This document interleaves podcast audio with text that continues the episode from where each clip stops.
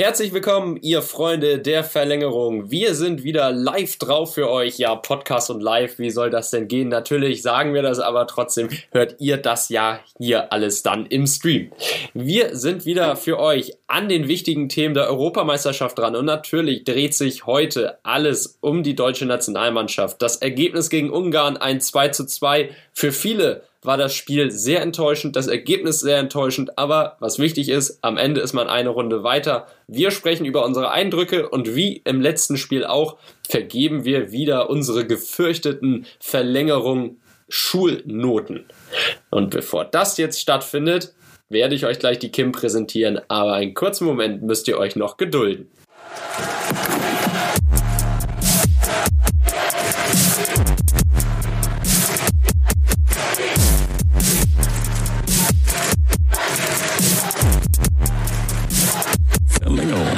Fußball-Podcast.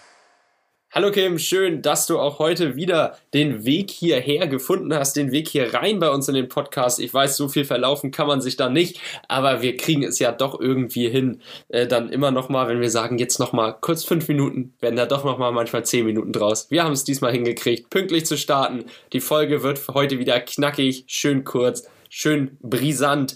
Wir haben mit der Nationalmannschaft und den Noten ein bisschen was zu tun. Und ich hoffe, dir geht es gut und du hast jetzt richtig Bock auf diese Folge.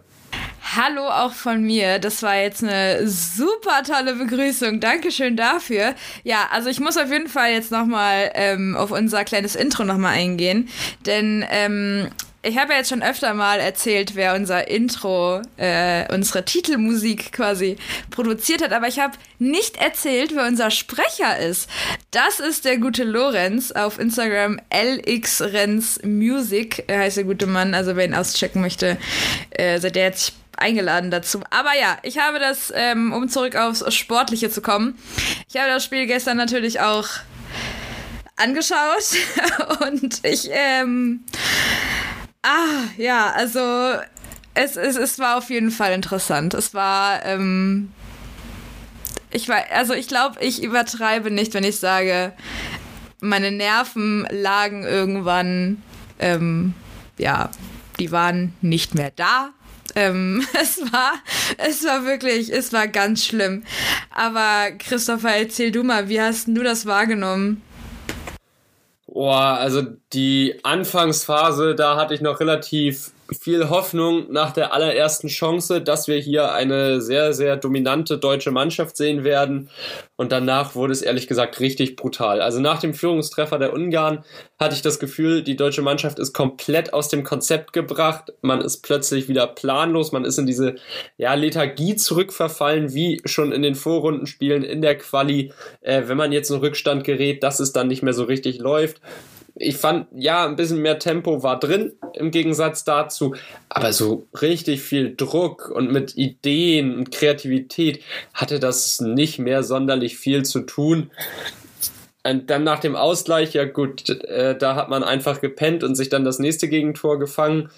Aber da sprechen wir ja auch noch drüber und dass dann Leon Goretzka am Ende diesen, diesen Ausgleich noch erzielt.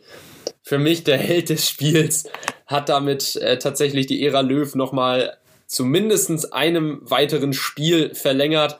Und ich finde es ja eigentlich ganz gut, wenn bei so einer EM dann Helden geboren werden und Leon Goretzka nach den beiden Jahren, die er jetzt beim FC Bayern München hatte, sich da unverzichtbar gemacht hat. Einen besseren Tag, eine bessere Bühne kann er sich ja eigentlich nicht wünschen. Und das freut mich für ihn persönlich. Insgesamt das Spiel der deutschen Mannschaft, ja, ich würde mal nett sagen, ausbaufähig. Ausbaufähig ist gut. Ja, also was mir auf jeden Fall bei Leon Goretzka, was ich richtig, richtig cool fand, war ja ähm, nach dieser ganzen Regenbogenfarben-Debatte da ähm, hat er dann ja ein, nach seinem Torjubel ähm, dieses Herz in Richtung äh, der Ungarn, ich hätte fast Ukraine gesagt, oh mein Gott, ähm, in Richtung Uga äh, Ungarn-Block ähm, gezeigt, als dann da die Polizei schon stand äh, und das alles abgesichert hat. Ähm, fand ich auf jeden Fall mega cool. Also das hat auf jeden Fall so gezeigt, dass er sich äh, dahingehend auch Gedanken gemacht hat und die irgendwie alle sich Gedanken gemacht haben. Und äh, ich glaube, ich weiß nicht, wie du es siehst, aber wir können eigentlich jetzt direkt zu unseren, zu unseren Noten, also zu den Noten von Sport 1 und dem Kicker kommen und dann halt auch direkt äh, zusammenhängend zu unseren Noten kommen, weil dann können wir halt dort auch über verschiedene Pos äh, Personen oder auch ähm, Spielmomente diskutieren. Ja, würde ich sagen, das können wir so machen, denn das eine passt ja wirklich zum anderen richtig, richtig gut. Und ich würde dann vorschlagen, dass wir wie beim letzten Mal auch von hinten das Feld aufräumen und mit Manuel Neuer beginnen. Wie hast du denn die Leistung unseres Kapitäns gesehen, der heute, beziehungsweise dann, äh, ja, der gestern in unserem Fall er auch wieder mit der Regenbogenbinde am Arm aufgelaufen ist. Das wurde ja von der UEFA genehmigt. Ja, das stimmt, das wurde genehmigt. Ähm, ich fand seine Leistung. Ja, also ich, äh, wenn ich hier so die Note von Sport 1 und dem Kicker sehe, geben beide jeweils eine 4. Ähm, weiß ich nicht, ob ich da so mitgehe. Ich fand es jetzt nicht überdurchschnittlich schlecht. Ich fand es jetzt aber auch nicht sehr, sehr gut, weil Fakt ist ja, gerade bei dem 2 ähm, zu 1 für Ungarn ähm, stand er halt so weit draußen, dass er ja selbst nach dem, nach dem Anschluss gar nicht damit gerechnet hat, dass es dass es halt so schnell geht. So, und ich glaube, das war halt so ein bisschen das, das, der, so der Fehler. Ähm, aber da hängt ja auch noch jemand anders mit drinne, äh, zu dem wir dann wahrscheinlich auch gleich nochmal kommen. Aber ich fand das jetzt nicht so dramatisch schlecht. Deswegen, ich weiß nicht, ob ich so weit gehen würde und ihm eine 4 geben würde. Ich glaube, ich würde halt ähm, sowas zwischen 3 und 3,5 geben. Und du? Ja. Ja. Also ich bin da deiner Meinung eigentlich an den Gegentoren hat er jetzt, fand ich, herzlich wenig Schuld gehabt. Bei dem zweiten, ja, da kann man tatsächlich drüber streiten, steht er da zu weit draußen? Natürlich muss er rauskommen.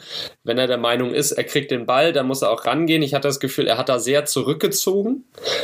Mm, an dem 1-0, da hat er keine Schuld, da kann er nichts machen. In der Schlussphase fand ich auch, hat er sich wieder in diese äh, Rolle des äh, Hybrid-Torwarts entwickelt, indem er da noch den Libero gemacht hat, den zweiten Verteidiger hinten mit Matthias Ginter oder Antonio Rüdiger dann und dann äh, das Spiel von hinten heraus eröffnet hat, als dann die deutsche Mannschaft sowas wie Druck aufgebaut hat. Das fand ich, hat er ganz ordentlich gemacht. Und äh, deshalb weil er sich dann am Ende so eingebracht hat, finde ich, ist Manuel Neuer mit einer 3 ganz gut bedient. Eine 4 sehe ich jetzt ein bisschen zu hart, aber eine 3 ist da für mich eine, eine äh, faire Note. Ja. Äh, ja.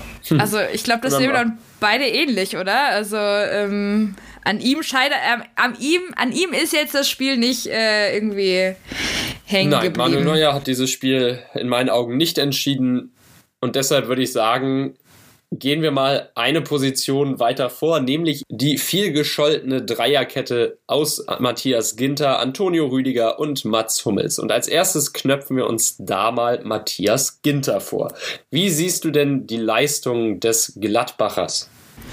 Also ich glaube halt, dass wenn diese ganzen Spiele äh, gegen Frankreich und Portugal nicht gewesen wären, dann hätte er jetzt ähm, bei mir einen ganz, an, ganz anderen Eindruck hinterlassen, als es jetzt getan hat, weil ich einfach ähm, so daran gewöhnt war, jetzt fast schon, das ist echt ein Luxusproblem, ne? Aber ähm, man hat sich irgendwo so ein bisschen an diese Leistung von ihm gewöhnt, dass er, dass er äh, wirklich äh, Druck aufbaut. So und jetzt war also, und auch wirklich sich um den Superstar der Mannschaft kümmert, quasi. Ähm, das hast du halt bei Ungarn nicht. Wer ist denn bei Ungarn bitte der Superstar? Wer ist denn da der, wo du sagst, oh mein Gott, das ist, also so jemanden wie, wie Kylian Mbappé oder ein Cristiano Ronaldo hat ein ähm, Ginter relativ gut in Anführungszeichen unter Kontrolle gehabt das hatte er jetzt nicht bei Ungarn, weil es niemanden gab, wo man, wo er sich drauf konzentrieren musste. Ähm, deswegen wundert mich jetzt die Note von Sport 1 und dem Kicker jetzt überhaupt nicht. Also da hat äh, Sport 1 ihm eine 4,5 gegeben und der Kicker eine 5. Und ich muss ganz ehrlich sagen, so leid es mir tut, ich muss leider auch da mitgehen. Ähm, ich, bei mir ist es auch. Boah, hättest du mich gestern unmittelbar nach dem Spiel gefragt, hätte ich gesagt, eine, eine glatte 5. Ähm, mit dem Tag Abstand und so ein bisschen drüber nachgedacht. Vielleicht sogar 4,5. Also ich muss da schon den Medienhäusern komplett recht geben. Das war äh, alles, aber wirklich nicht gut. Ja, ich fand auch halt diese Spiele vorher gegen Frankreich und Portugal, da hat Matthias Ginter gezeigt, was er kann. Ich fand ihn jetzt nicht ganz so schlecht wie der Kicker oder Sport 1. Also für mich ist eine 4 da auch drin. Ja, er hat nicht immer die glücklichste Figur gemacht. Ähm, am 2-1, ja, da kann man sich streiten. Da war er unachtsam, da hätte er weiter außen stehen müssen. Aber ansonsten ist es halt so gewesen, dass Matthias Ginter für mich halt keine überragende Partie gespielt hat, keine auffällige Partie, hinten nicht immer ganz sicher agiert hat. Aber im Endeffekt ist für mich über seine Seite beziehungsweise über seine Person keine super gefährliche Aktion gekommen. Also ich, das 2-1, da schiebe ich jemand anderem die Schuld in die Schuhe. Und das ist für mich nicht Matthias Ginter. Also eine 4, 4 minus, 4,5, äh, das ist für mich der Rahmen, in dem ich mich da bewege. Ja, wie gesagt, ich glaube halt wirklich, dass wir dahingehend so, äh, so an, diese, an diese anderen Spiele gewöhnt waren und diese Leistung, die er da gebracht hat, dass es einfach jetzt ähm, deswegen so aufgefallen ist, dass er es halt einfach schlechter gemacht hat. Verstehst du, was ich meine? Ich glaube, das ist einfach das einzige Problem. Aber ansonsten, wenn die Spiele nicht gewesen wären, dann wäre es vollkommen solide eine 3 gewesen. Aber so ist es halt einfach, ja. Aber gut, dann kündige mal den, die nächste Person an, über die du sprechen möchtest. Aus der Dreierkette. Wir rücken ein, ja, wir rücken ein bisschen weiter nach innen und natürlich, wer spielt in dieser Dreierkette in der Rückkehrer? Mats Hummels hat in den ersten beiden Spielen der Abwehr dann trotz seines Eigentors doch ein wenig oder teilweise auch richtig, viel äh, Sicherheit gegeben, hilft mit seiner Erfahrung. Jetzt im Spiel gegen Ungarn, boah, kann man sich drüber streiten, finde ich, was Mats Hummels angeht. Ja, das stimmt. Streiten äh, tun sich aber nicht Sport 1 und der Kicker, denn die geben beide Mats Hummels eine 4. Ähm, ja, also ich fand ihn eigentlich sogar mit einer von denen, die solide gespielt haben. Die waren, die haben sich jetzt nicht die krassesten Fehler erlaubt. Die haben, also er hat sich jetzt auch nicht irgendwie äh, krass negativ ähm, auf sich aufmerksam gemacht im Prinzip. Also ich fand es in Ordnung. Das, das, das, da gibt's wirklich äh, größere Katastrophen in der Mannschaft. Ähm, Deswegen würde ich ihm eigentlich sogar eine 3 geben, ganz durchschnittlich, war in Ordnung, war jetzt nicht das beste Spiel von ihm, aber war, war, es war in Ordnung. Ich meine, das Spiel war für jeden irgendwie ein bisschen kacke, aber ja, also eine 3 ist auf jeden Fall drin. Der war, das war, das war gut, das war in Ordnung. Ja, ich sehe es tatsächlich eher wie Sport 1 und der Kicker. Ich wäre auch bei einer 4 dabei, tatsächlich, weil ich fand, dass dieser Gesamtverbund in der Abwehr nicht immer richtig funktioniert hat, mächtig gewackelt hat. Mm, ja, eine 3. Aber die Dreierkette ist ja auch die Katastrophe. Ich meine, eine Dre also ich möchte diese Dreierkette nicht mehr sehen. Das, das, also das geht nicht. Nein, ich will es nicht mehr. Okay, Kim positioniert sich in dieser Stelle ganz klar gegen die Dreierkette. Äh, okay, kann man so machen. Ja. Kann man so machen. Ich finde diese Idee mit der Dreierkette tatsächlich aus rein fußballerischer Sicht gar nicht so schlecht gebe ich ehrlich zu. Also ich habe da nicht so das Riesenproblem mit. Ähm, aber das Problem ist halt jetzt bei Mats Hummels, ja. Bei Mats Hummels, hm, er war halt nicht so diese aufbauende Spielfigur und prägende Spielfigur wie im Spiel gegen Frankreich. Und deshalb würde ich ihm tatsächlich die Note 4 geben, weil gegen Frankreich hat er noch die Diagonalbälle gespielt, die schön eröffnenden Pässe auf die Außenspieler habe ich jetzt nicht gesehen, hat in der Schlussphase nochmal die Initiative so ein bisschen ergriffen hinten raus, aber ich fand jetzt nicht, dass er da überragend agiert hat und deshalb bin ich auch bei Mats Hummels wie der Kicker und Sport 1 mit einer 4 dabei. Nee, also überragend hat ja keiner von denen agiert. Das ist ja, also überragend war ja, das war ja gestern, es war wirklich, es war Not gegen Elend trifft es da ganz gut, glaube ich. Aber ja, ja, dann, ich glaube, du willst jetzt auf jeden Fall in den nächsten ankündigen, mhm, oder? Not Kann gegen das sein? Elend hast du schon richtig gesagt. Und mit Antonio Rüdiger ist, ja, fand ich jetzt der, der schwächste der drei tatsächlich dran mit der Bewertung. Ähm, ich habe es schon angekündigt, ich habe ihn jetzt als schwächsten von Ginter, Hummels und Rüdiger gesehen. Aber erzähl mal, was sind denn deine Eindrücke gewesen von Antonio Rüdiger in diesem Spiel? Also in der ersten Halbzeit hätte ich auch gesagt, mach ihn, pack ihn raus, hau ihn raus. Das ist, das, das geht nicht. Das ist also sehr beschämend, was er da zusammenspielt.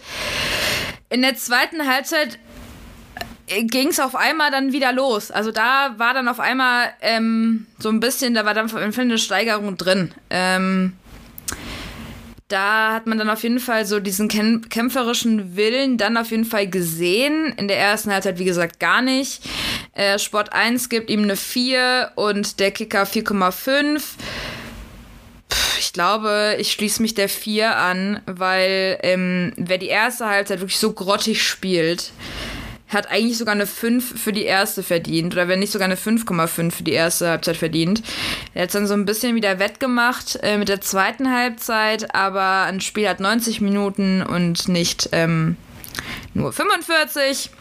Äh, und deswegen hat er mir nur einigermaßen okay ähm, 45 Minuten gespielt und ähm, deswegen eine 4 von mir. Ja, du sagst es, wer nur 45 Minuten okay spielt, der hat es meiner Meinung nach dann am Ende nicht verdient, in der Bewertung für 90 Minuten über eine 4 hinauszukommen. Und ich sehe Antonio Rüdiger tatsächlich dann nach seiner Leistung in der ersten Halbzeit eher bei einer 5 stehen, weil ich fand, dass der Mann unsicher wirkte, nicht gut im Zweikampf war, zu behäbig, nicht schnell genug im Kopf. Das war so jetzt das Paradebeispiel eines Spiels, wo ich sagen würde, Joachim Löw, Antonio Rüdiger könnte man nicht unbedingt zur EM mitnehmen. Ich hoffe, er steigert sich jetzt gegen England. Aber das war jetzt für mich tatsächlich das Argument, ah, nee, lieber in den engen Spielen nicht auf ihn setzen. Kann natürlich auch wieder nur so eine Momentaufnahme sein, aber für den ersten Eindruck ist das natürlich nicht gut, wenn ein Spieler so agiert.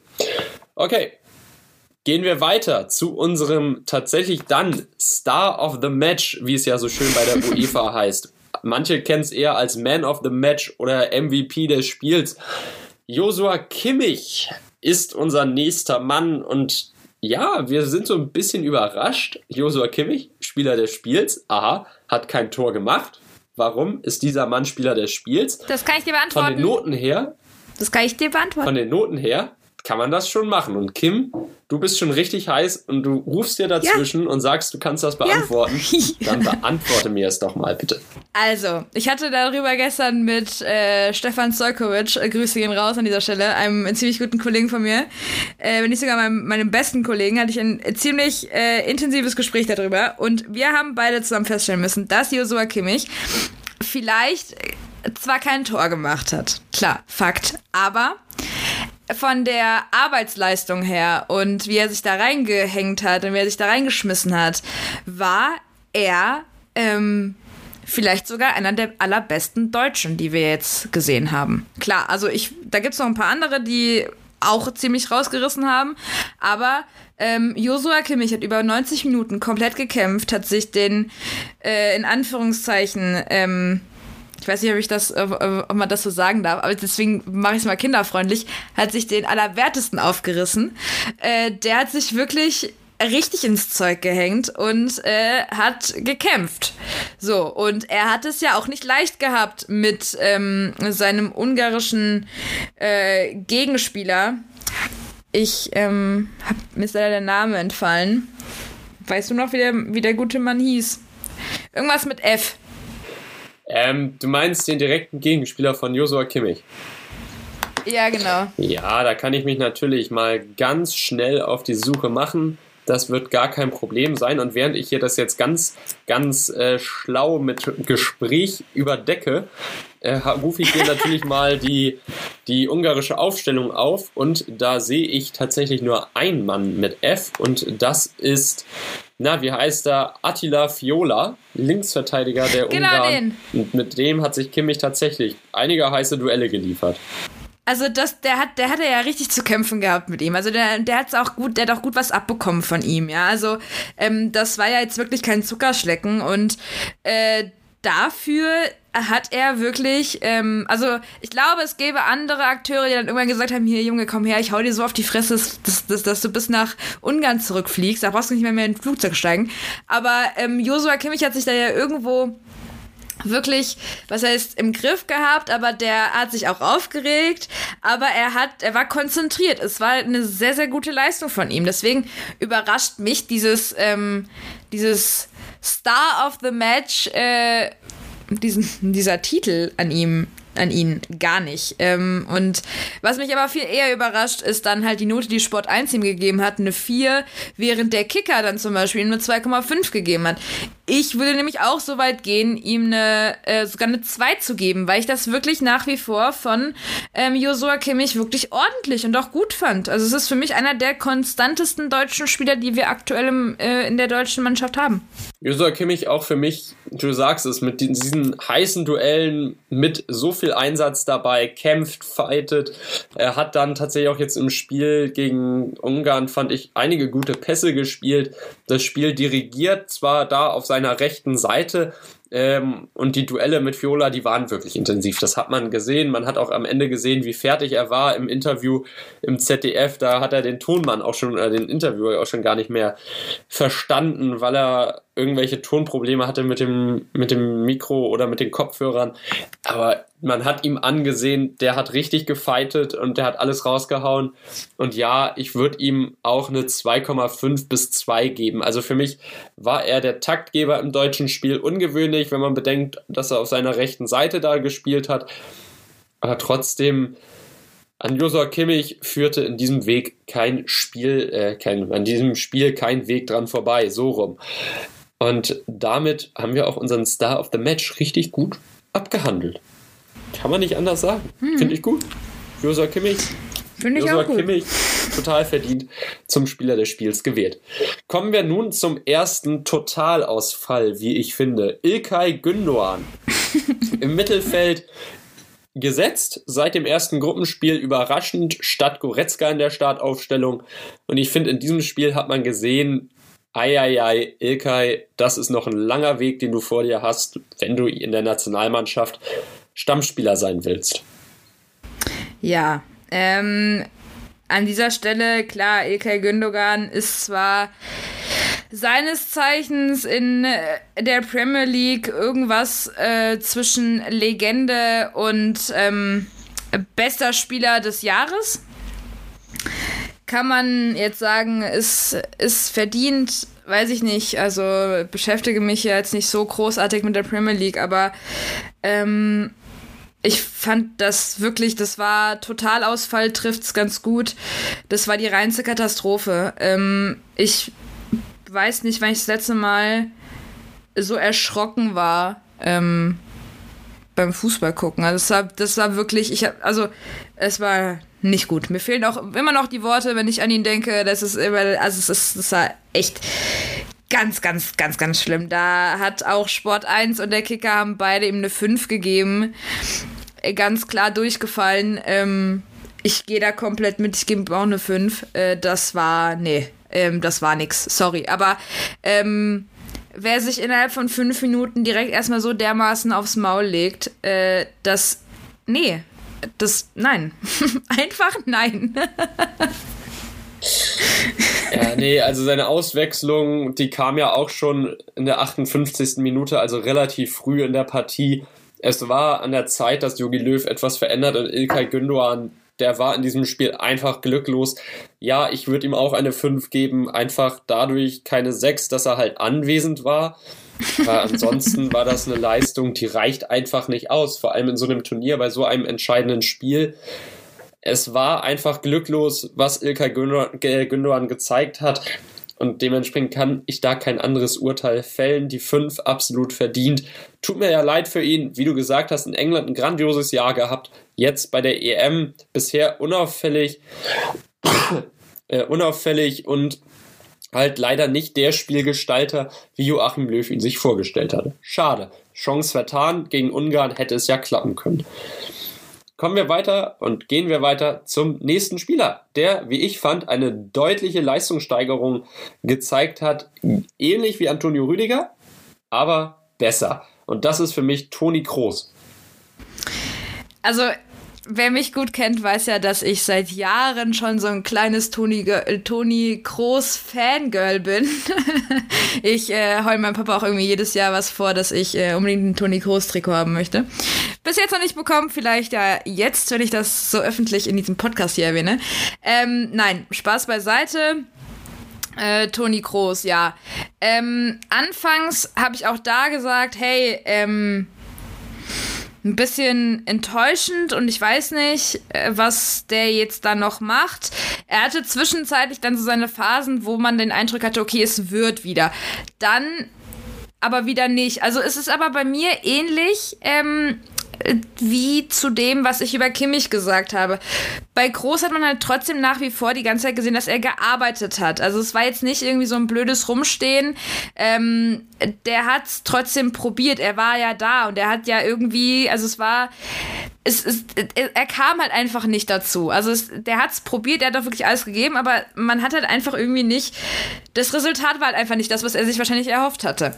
Ähm, in der zweiten Halbzeit dann auch mit der Einwechslung von äh, Leon Goretzka, Jamal Musiala und ähm, Thomas Müller äh, hat mir ähm, Groß dann auch in Kombination mit Joshua Kimmich sehr, sehr gut gefallen wieder. Das war dann wieder für mich dann das Spiel, ähm, was man von Toni Groß so kennt und das fand ich dann auch wirklich sehr, sehr, sehr, sehr stark.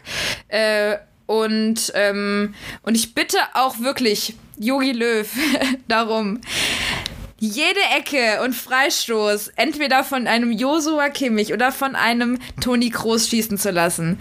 Ähm, wir kommen ja gleich nochmal dazu, warum ich so denke, ähm, aber das hat auf jeden Fall mehr Zukunft, als wenn es manch anderer schießt. Ähm, ich kann halt auch, wie gesagt, wegen all dem, was ich ihm gerade gesagt habe, ähm, absolut nicht verstehen, dass dann Sport 1 ihm eine 4 gegeben hat und der Kicker sogar eine 4,5. Ich würde so weit gehen und einfach sagen, er bekommt ähm, ja irgendwas zwischen 2,5 und 3 vielleicht eine 3 plus dann einfach. Äh, ich fand Groß jetzt wirklich nicht ähm, übermäßig gut, gerade in der ersten Halbzeit nicht, genauso wie Antonio Rüdiger, aber er war dann auf jeden Fall dann gegen, in der, also so phasenweise erste Halbzeit, dann gegen Ende hat man so ein bisschen was gesehen.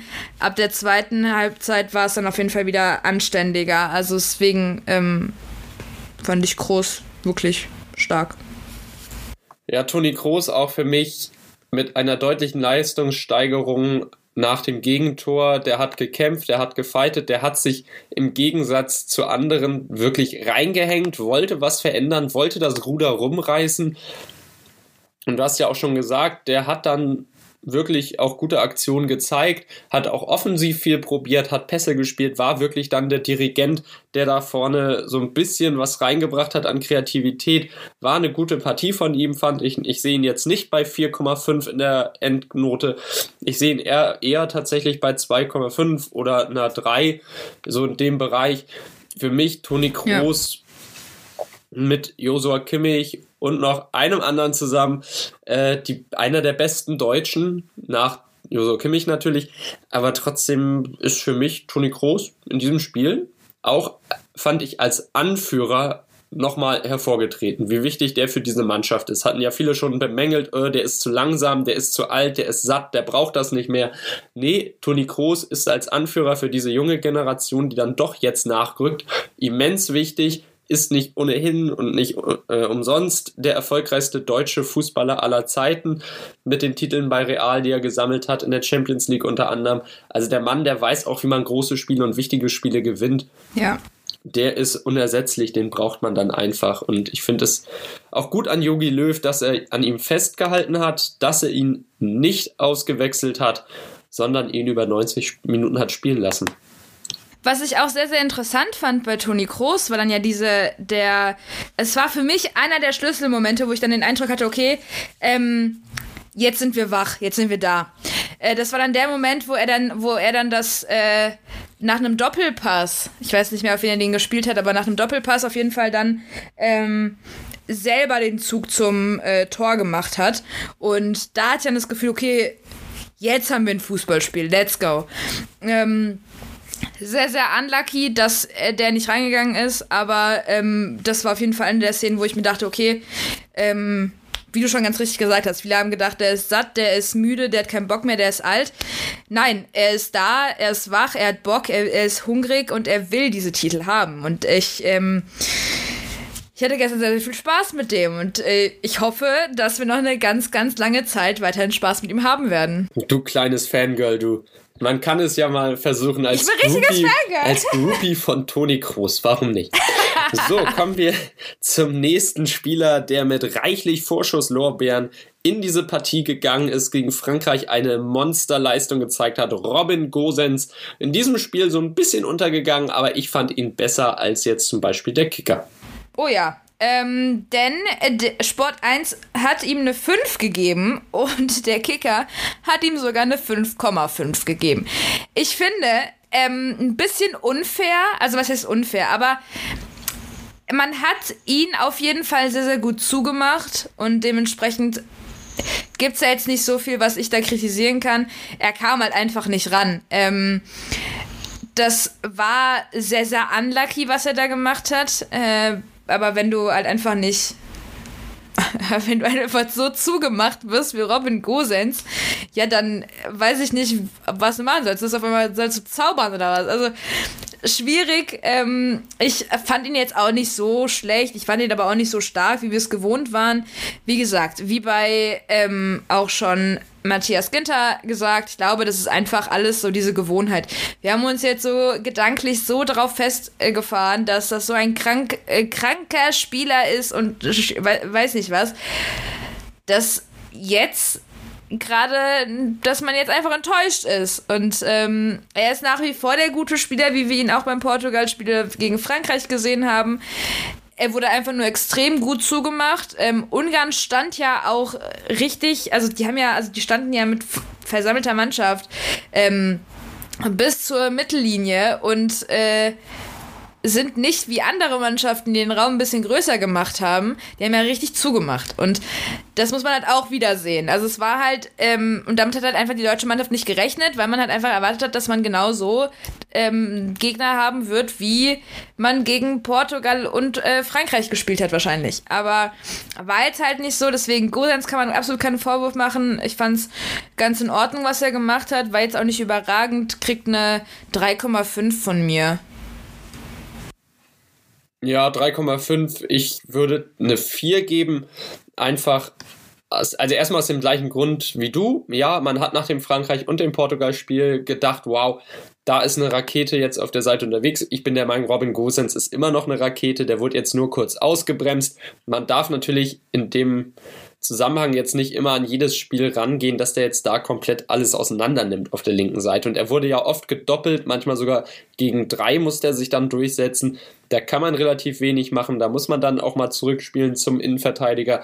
Hat er gemacht. Also ich fand, er hat eigentlich meistens die richtigen Lösungen gefunden, dass das 1-0 über seine Flanke, äh, über seine Flanke, über seine Seite gegangen ist, dass er die Flanke nicht verhindern konnte. Das war für mich wirklich das Einzige, was ich Robin Gosens anlasste. Du hast es gesagt, er kam des Öfteren mal nicht in die Zweikämpfe, ja.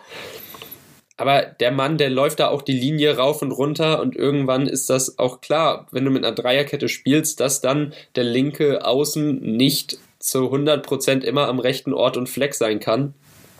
Und deshalb Robin Gosens würde ich mit einer 4 bewerten. Nichts mehr, nicht weniger, war nicht besser, war nicht schlechter. Für mich halt ausreichend, aber auch nicht überragend. Und dann kommen wir zu dem Mann, an dem sich die Geister scheiden. Da hast du mir schon im Vorlauf zu dieser Folge gesagt, boah, du kannst ihn ja nicht sehen. Ich bin der Meinung, doch, man kann ihn sehen. Und wir reden mal wieder von Kai Havertz. Und da kannst du jetzt mal richtig rauslassen, was du davon uh. gehalten hast, was er gebracht hat. Ah, wo fange ich an? ähm, nee, äh, also. Ich will erstmal kurz erklären, warum ich so enttäuscht bin von Kai Havertz. Ich ähm, halte ihn eigentlich grundsätzlich für einen sehr, sehr guten Spieler. Das ist, ähm, das sollte klar sein. Was mich aber stört, ist diese Unsicherheit, die er absolut nicht braucht. Er braucht nicht so unsicher sein, wie er ist, äh, wie er sich gerade jetzt verhält. Ähm, der bringt halt diese Unsicherheit halt leider Gottes auch aufs Spielfeld. Und das ist halt das, was dann halt auch äh, ganz schön viele Fehler macht oder ähm, herbeiführt quasi. Das ist halt das, was mich stört. Und ähm, wäre er, würde er diese Unsicherheit endlich mal ablegen und in seine Fähigkeiten vertrauen, dann ähm, äh, wäre, dann würden seine Aktionen, würden diese Dinge, die er probiert auf dem Spielfeld, die ja grundsätzlich von der Idee her in, in die richtige Richtung gehen, so absolut. Aber ähm, wenn er diese Unsicherheit ablegt, dann funktionieren auch diese Dinge, die er probiert. Und so aktuell steht er halt einfach bei jedem, jedem, bei jedem Tor, das er macht, steht er halt einfach richtig oder einfach ist mega lucky. Also es ist einfach, das ist einfach mega das Glück in dem Moment. Ja, also der ist halt mega lucky, hat mega das Glück jedes Mal, ähm, hat für mich jetzt weniger mit, äh, wie soll ich sagen, ähm, ja, also ich weiß nicht, was ich dazu noch weiter sagen soll. Also er ist, er ist ja grundsätzlich kein schlechter Spieler, es ist einfach nur ähm, übelstes Glück, was er halt jedes Mal hat. Und ähm, ja, deswegen habe ich so ein bisschen meine, weil jede Aktion, die er sonst probiert, geht halt einfach gnadenlos in die Hose aktuell. Und deswegen ist, war er für mich eine reine Enttäuschung gestern Abend und bekommt von mir auch nicht mehr als eine 4. Ähm, genauso wie von Sport 1 und der Kicker wiederum gibt ihm aber eine 2,5. Und soll ich dir was ganz Grausames sagen aus deiner Sicht? Ich gehe da voll mit mit dem Kicker. Denn ja, auch wenn er seine Tore nicht super feiert, auch wenn er dann manchmal lucky ist, wenn er da dann halt steht und angeschossen wird. Auch so muss man halt mal Tore machen. Robert Lewandowski hat das in der Bundesliga auch jetzt das ein oder andere Mal geschafft und da sagen alle, wow, der steht halt da, wo ein Stürmer zu stehen hat. Ja, Kai Havertz ist keiner, der mit viel Tempo in den Strafraum eindringt, aber ich fand, dass seine Aktionen dann doch eine relative Klarheit haben, immer auf das gegnerische Tor gerichtet sind, also er hat ein Ziel vor Augen. Ich finde auch, dass er dem deutschen Spiel vorne gut tut. Ja, er ist nicht der Zielspieler wie jetzt ein richtiger Mittelstürmer. Er ist nicht der Miroslav Klose oder vielleicht auch ein Sandro Wagner, der vorne den Ball bekommt und sich den dann halt auch mal festmacht und dann oder abklatschen lässt oder prallen lässt. Aber ich finde, dass er vorne mittlerweile wirklich gut funktioniert als Anspielstation zum Kombinieren, zum Durchspielen. Und ich fand auch in diesem Spiel hat er wieder Werbung für sich gemacht, indem er halt das Tor gemacht hat. Joachim Löw hat ihn kurz danach ausgewechselt. Ja, es war nicht sein bester Auftritt bei dieser EM, aber er hat halt das Tor gemacht. Und ich finde, dadurch ist dann auch die Note von 2,5 völlig gerechtfertigt. Ja. Oder möchtest du noch was nee, ich will, da, ich will da noch was zu sagen. Ja. Ich muss hier noch mal kurz reinkrätschen. Wir haben ja, du hast ja äh, Le äh, Robert Lewandowski angesprochen. Ähm, der Unterschied aber zwischen Robert Lewandowski und einem Kai Havertz ist folgender. Robert Lewandowski, äh, der macht, wenn er dann irgendwie ja, er steht richtig, aber er macht halt auch kluge Entscheidungen, die auch funktionieren. Kai Havertz wiederum nicht. So, abgesehen davon, ähm, hat Robert Lewandowski eine, eine Selbstsicherheit und ein Kai Havertz nicht. So, das, ist, das sind so die Unterschiede. Wenn ein Kai Havertz ein bisschen selbstbewusster da auftreten würde, hätte er ganz andere Möglichkeiten, ganz andere, ganz andere Dinge, die er erreichen könnte. Bei Chelsea hat's, da funktioniert's doch. Da ist er doch so, was heißt, was heißt mehr oder weniger selbstbewusst. Aber da, da, da streitet doch, da ist er nicht so unsicher wie jetzt in der Nationalmannschaft. Na gut, na gut, so unsicher in der Nationalmannschaft. Ja, okay, es ist dann natürlich immer ein Unterschied, ob du jetzt beim Verein spielst oder in der Nationalmannschaft. Ja, Ilkay Gündogan kann da auch ein Lied von singen. Aber gut, Kai Havertz bleibt bei uns anscheinend Streitthema Nummer eins. Wir sind da immer noch uneinig. Gucken wir mal, was das nächste Spiel oh, ja. bringt. Gehen wir weiter und blicken nun auf den für mich schlechtesten Spieler dieser Partie. Gucken wir uns die Leistung von Leroy Sané an. Der Kicker gibt ihm eine schmeichelhafte 5,5. Kim, bitte führe aus. Was gibst du ihm? Und dann komme ich mit meiner knallharten Note. äh, Sport 1 gibt ihm übrigens eine 5. ja, äh, Leroy Sané. Ähm, der fleißige Hörer des Podcasts weiß es ja schon das ist auch so ein Thema. Das ist so ein Sorgenkind, würde ich ihn fast schon nennen. Ähm, und leider Gottes macht er sich jetzt auch nicht hier weiter beliebt aktuell. Ähm, er hat zwar jetzt diese Egoistenschiene, die er die ganze Zeit irgendwie gefahren ist, nicht so krass gehabt. Er war ein bisschen, ein bisschen schneller als sonst unterwegs, aber auch nicht wesentlich ziemlich langsam, hat das ganze deutsche Spiel ziemlich langsam gemacht. Ähm, zu viel gewartet, hat damit dann auch dafür gesorgt, dass Ungarn sich wieder ähm, in der in ihrer eigenen Hälfte dann halt irgendwie besser positionieren konnte und ausstellen konnte und ihre Verteidigung gut ähm, ranbringen konnten. Ähm, Finde ich schwierig. Finde ich ganz, ganz schwierig. Er hat das wirklich so langsam gemacht. Äh, ich hatte dann auch auf Instagram später habe ich ein Bild gesehen, da hat jemand geschrieben, ähm, Verwechslungsgefahr, meine Oma, die Fußball spielt und Leroy Sané, die Fußball spielt, der Fußball spielt. Also ja, ähm, weiß ich nicht. Äh, manche sagen, würden jetzt sagen, ja, da hat der, ähm, da der Meme-Macher mit Recht. Schwierig. Ähm, Leroy Sané, wie gesagt, eine reine Enttäuschung. Ich fand das wirklich ganz, ganz schlimm. Ähm, Gerade auch, dass dann das, das äh, Gegentor zum ähm, 2 zu 1 dann äh, auch über seine Seite lief und er das, was er hätte tun sollen, und zwar abzusichern und dafür zu sorgen, dass wirklich nichts passiert, hat er einfach gnadenlos nicht gemacht, hat gepennt in dem Moment.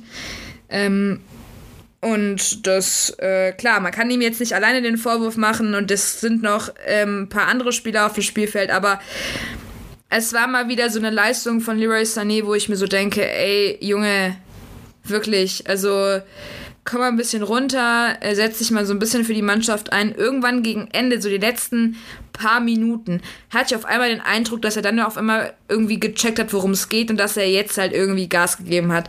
Warum aber, warum braucht es aber die letzten paar Minuten, wenn das ganze Spiel, wie gesagt, ähm, 90 Minuten hat? Dann gibt doch einfach die vollen 85 oder die restlichen 85 Minuten halt auch nochmal Gummi und dann, äh, dann passiert sowas nicht, dann regt sich auch kein Mensch über dich auf und dann ist auch gut so, ja. Und ähm, auch Yogi Löw hat sich dazu so ein bisschen äh, geäußert. Er hat nämlich gesagt, ähm, wir haben uns erhofft, dass er sich rechts im 1 gegen 1 mal durchsetzt, weil über die Außen relativ wenig ging. Ja. Ähm, das war ja dann nicht so. Ähm, und man hat ja auch in den Fernsehkameras gesehen, dass sich Yogi Löw ziemlich über äh, Leroy Sunny aufgeregt hat. Ich hatte es ja vorhin schon bei Toni Kroos gesagt. Der, weißt du, da, da, da packst du ihn einmal dann an die Ecke, dass er da irgendwie in, in die Ecke macht.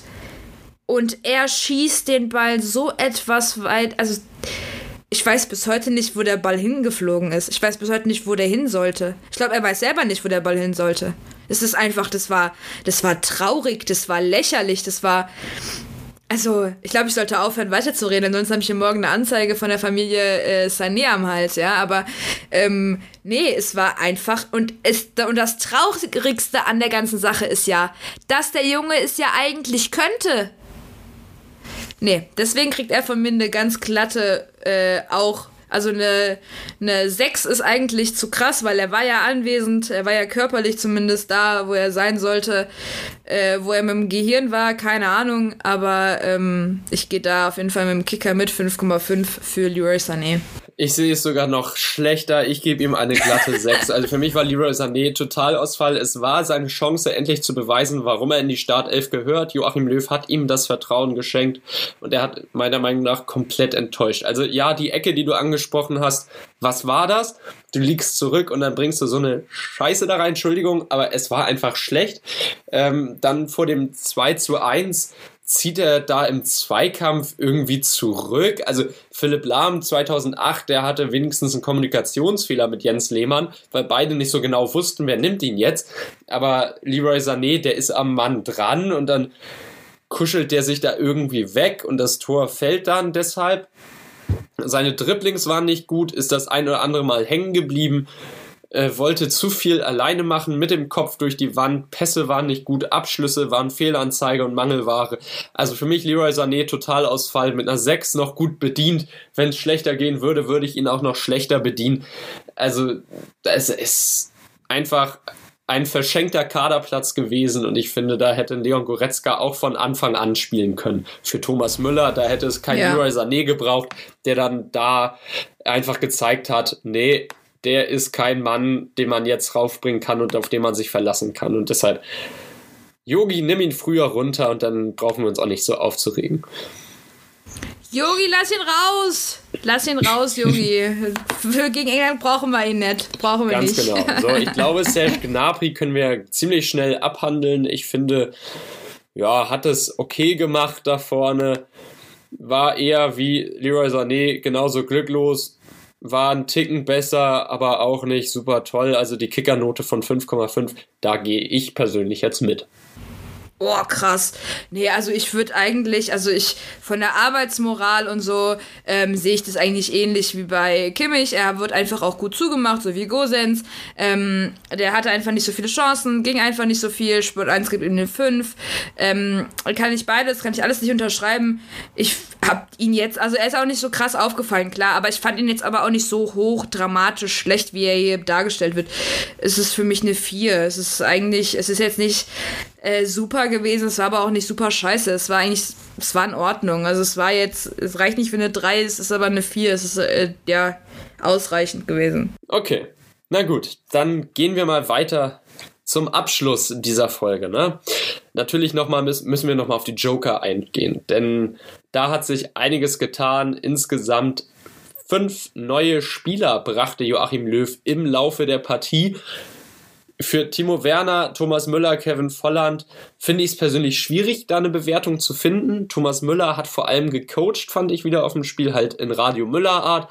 Er war bemüht, aber man hat ihm schon angesehen, der läuft nicht ganz rund. Timo Werner ja, hat für mich jetzt keinen Effekt gebracht, war drauf. Ich habe es ehrlich gesagt gar nicht bemerkt.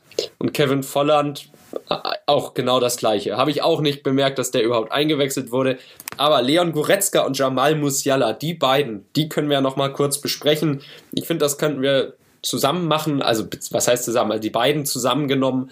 Äh, was würdest du denen für eine Note geben? Denn die haben das deutsche Spiel ja wirklich nochmal beflügelt und dann den Ausgleich erzielt. Also ich fand's Wahnsinn. Ich fand halt wirklich, ich glaube, ich musste eigentlich noch jemanden mit reinnehmen. Thomas Müller eigentlich noch mit. Ähm, also ich fand's, äh, das, das hat wieder dann diese Ruhe gegeben. Also es war wirklich sehr, sehr gut. Ähm, Leon Goretzka, einsame Spitze, wirklich hammergeil. Ähm, und in Kombination mit Jamal Musiala. Also wirklich, äh, da lese ich auch gerade beim Kicker ähm, etwas, was der, was Yugi Löw nach dem Spiel gesagt hat. Er hat gemeint, er hatte einige gute Situationen. Äh, Gerade wenn es ein wenig eng ist, hat er seine Stärken. Für so einen jungen Spieler hat er es gut gemacht. Er war frech, seine Leistung war sehr ansprechend.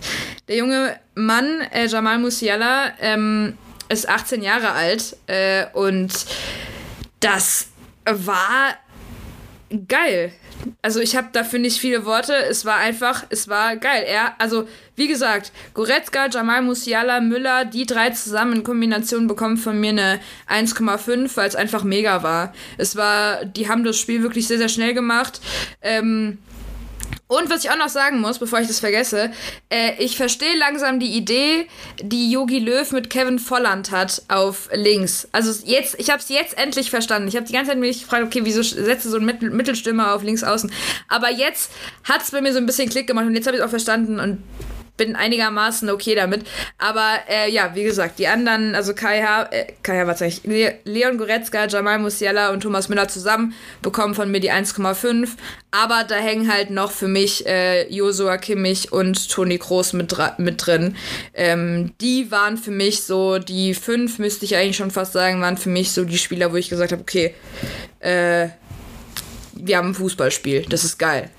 Ja, dann erzähl mal, was ist denn der Plan mit Kevin Volland? Also das haben ja viele bestimmt noch nicht ganz so genau verstanden wie wir oder sehen es noch nicht so genau wie wir, sondern da ist ja immer noch der bei meisten immer noch so ein bisschen Verwunderung dabei. Was geht denn da bei Joachim Löw, dass er äh, Kevin Volland auf die linke Außenbahn stellt? Also kannst mich gerne korrigieren, wenn ich, äh, wenn du das anders siehst, aber meiner Meinung nach, äh, oder so wie ich das jetzt verstanden habe, so wie ich das sehe, ist ähm, der Plan mit Kevin Volland, dass er dann halt quasi als Joker kommt auf links außen und dann halt, wenn man in der Offensive Druck braucht, dass man, dass man dann halt mit äh, einem ähm, weiteren Stürmer dann auf äh, links außen dann von hinten nochmal gut Nachdruck verleiht. Und dann halt damit so noch ein Tor erzwingt. Oder wie siehst du das? Ich meine, ich habe ja nie Fußball gespielt, aber so ist das, wie ich das zu Hause beigebracht bekommen habe und wie ich das gesehen habe. Ich bin gerade richtig das, stolz auf dich. Du genau. hast es, glaube ich, richtig erkannt. Das, das Ziel ist halt, dass Kevin Volland dann aus der Tiefe kommt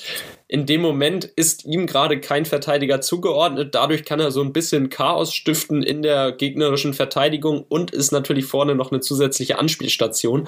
Ja, er ist jetzt nicht der Allerschnellste, aber trotzdem ist er halt dann dieser zusätzliche Angreifer mehr, der aber aus der Tiefe kommt, auf den nicht jeder achtet und dann ist er im richtigen Moment zur Stelle. Kim finde ich toll.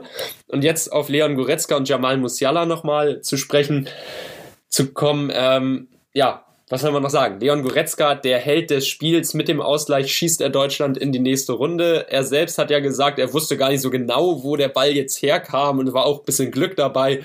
Aber das war einfach dann der Abschluss purer Willen, hat man gesehen. Den wollte er einfach nur reindreschen, irgendwie so gut es geht, den Ball im Tor unterbringen. Hat geklappt. Freut mich für ihn. Äh, Jamal Musiala, hast du auch schon gesagt, hat das deutsche Spiel wirklich belebt, war frech, war frisch, äh, völlig unbeschwert. Also das, was man sich von einem Leroy Sané erhofft hat in der Startelf, hat man von einem Jamal Musiala von der Einwechselbank bekommen. Für mich absolut Argumente gesammelt, warum man ihn das nächste Mal vorziehen sollte vor Leroy Sané als Einwechselspieler. Leon Goretzka hat jetzt Punkte für die Startelf gesammelt. Ich freue mich auf das nächste Spiel. Wie geht's dir? Ich hoffe, du auch. Ich freue mich sehr auf das nächste Spiel, denn wer sich auch noch mal ein bisschen erinnert, wenn wir mal zurückgehen, da hatten wir ja vor ein paar Monaten diese ganze Diskussion rund um Jamal Musiala mit der englischen Nationalmannschaft oder der deutschen. So und jetzt spielt dann Jamal Musiala im Prinzip gegen ähm, seinen ja gegen seinen Ex-Arbeitgeber in Anführungszeichen, also in ganz, ganz großen Anführungszeichen. Ähm, denn er hat ja in der Jugend für England gespielt und hat sich dann jetzt aber schließlich für Deutschland entschieden. Und bislang muss ich ganz ehrlich sagen, äh, die richtige Entscheidung und ich habe richtig Bock. Ich habe richtig Bock auf äh, das Spiel am Dienstag.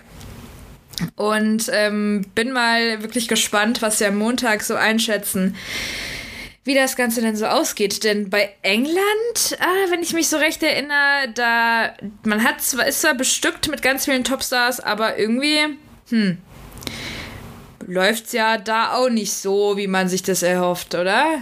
Nee, nicht so ganz optimal. Gareth Southgate steht mächtig in der Kritik. Nach der WM 2018, die ja richtig gut lief, hat man jetzt so ein paar ja, Stolperer eingebaut, aber über all das werden wir in der nächsten Folge noch sprechen. Die nehmen wir ja am Montag dann auf. Dann werdet ihr rechtzeitig informiert sein über alles, was dieses Spiel angeht.